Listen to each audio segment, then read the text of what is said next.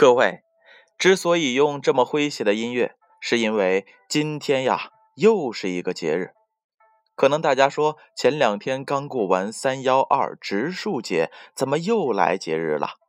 今天是三月十五号，国际消费者权益日。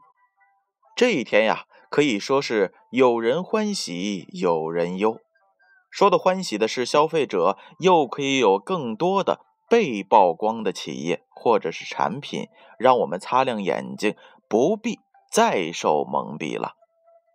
那忧的呢，就是那些昧着良心赚钱的黑商家。咱们今天就来介绍一下三幺五国际消费者权益日。每年的三月十五日是国际消费者权益日，由国际消费者联盟组织于一九八三年。目的在于扩大消费者权益保护的宣传，使在全世界范围内得到重视，以促进各国和地区消费者组织之间的合作与交往，在国际范围之内更好的保护消费者权益。国际消费者权益日，它的节日意义是宣传维护消费者权益。设定时间呢是一九八三年，日期具体是三月十五日。接下来，让我们一起来了解一下国际消费者权益日的发展历史。一九八三年，国际消费者联盟组织确定每年的三月十五日为国际消费者权益日，这是基于美国前总统约翰·肯尼迪。于一九六二年三月十五日，在美国国会发表的关于保护消费者利益的总统特别咨文，首次提出了著名的消费者的四项权利，即有权获得安全保障，有权获得正确资料，有权自由决定选择，有权提出消费意见。肯尼迪提出的这四项权利，以后逐渐为世界各国消费者组织所公认，并作为最基本的工作目标。一八九八年，全世界第一个消费者组织在美国成立。一九三六年，建立了全美的消费者联盟。二次世界大战以后，各种反映消费者利益和要求的组织在一些发达国家相继出现。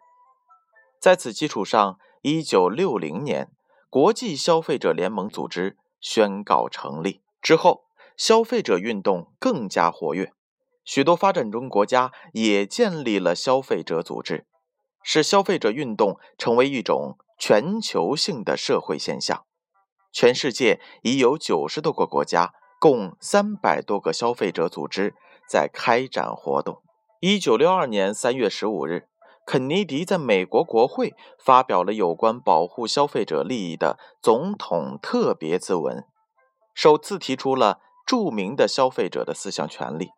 一九八三年，国际消费者协会把每年的三月十五日定为国际消费者权益日。此后，每年三月十五日，世界各地的消费者以及有关组织。都要举行各种活动，推动保护消费者权益运动进一步发展。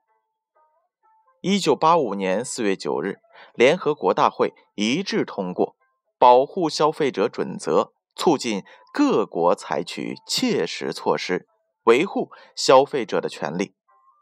一九八四年的十二月二十六日，中国消费者协会成立。中国消费者协会于一九八七年加入国际消费者协会。一九九一年三月十五日，中央电视台经济部的编导们推出了现场直播“三幺五国际消费者权益日，消费者之友”专题晚会。二零一零年一月三十日，中央电视台经济部开办了“三幺五晚会”新浪官方微博。接下来我们说一说三幺五的设立宗旨。选择这一天作为国际消费者权益日，也是为了扩大宣传，促进各国消费者组织的合作和交往，在国际范围内引起重视，推动保护消费者的活动。正如国际消费者联盟组织主席罗达房帕金所说：“人民的交往、产品的交换、技术和通信的活动等等，就要求我们必须在全球范围内考虑并行动。”他又说：“每个国家的消费者组织应列入世界范围的为消费者权利的保障而斗争的行列。”当这种斗争每天继续下去的时候，我们在每年选择一天，让各个方面都能听到我们为消费者而发出的声音，并且获得为未来的任务而努力的精神动力。主要包括以下内容：一、向消费者提供信息，对消费者进行教育。提高消费者维护自身权益的意识和能力。二、处理消费者投诉，帮助消费者挽回损失。三、搜集消费者的意见，并向企业反馈。四、大造舆论，宣传消费者的权利，形成舆论压力，以改善消费者的地位。五。参与国家或政府有关消费者法律和政策的制定，并要求政府建立消费者行政体系，处理消费者问题。六、成立消费者团体，确立消费者主权。七、加强消费者国际团体及合作。二零一六年三月十五日，中国消费者协会。在“新消费我做主”三幺五国际消费者权益日主题宣传会上，启动电商消费维权的绿色通道。相信随着国民生活的日益改善，相信随着我们的法治法规日益完善，我们一定会拥有一个和谐美好的生活环境。希望每个人都可以为未来的美好和和谐做出自己的贡献。好了。今天的三幺五就为大家介绍到这儿，下一回啊，建勋叔叔会跟大家说一说三月二十一号这一天又是什么节日呢？让我们下回接着聊吧。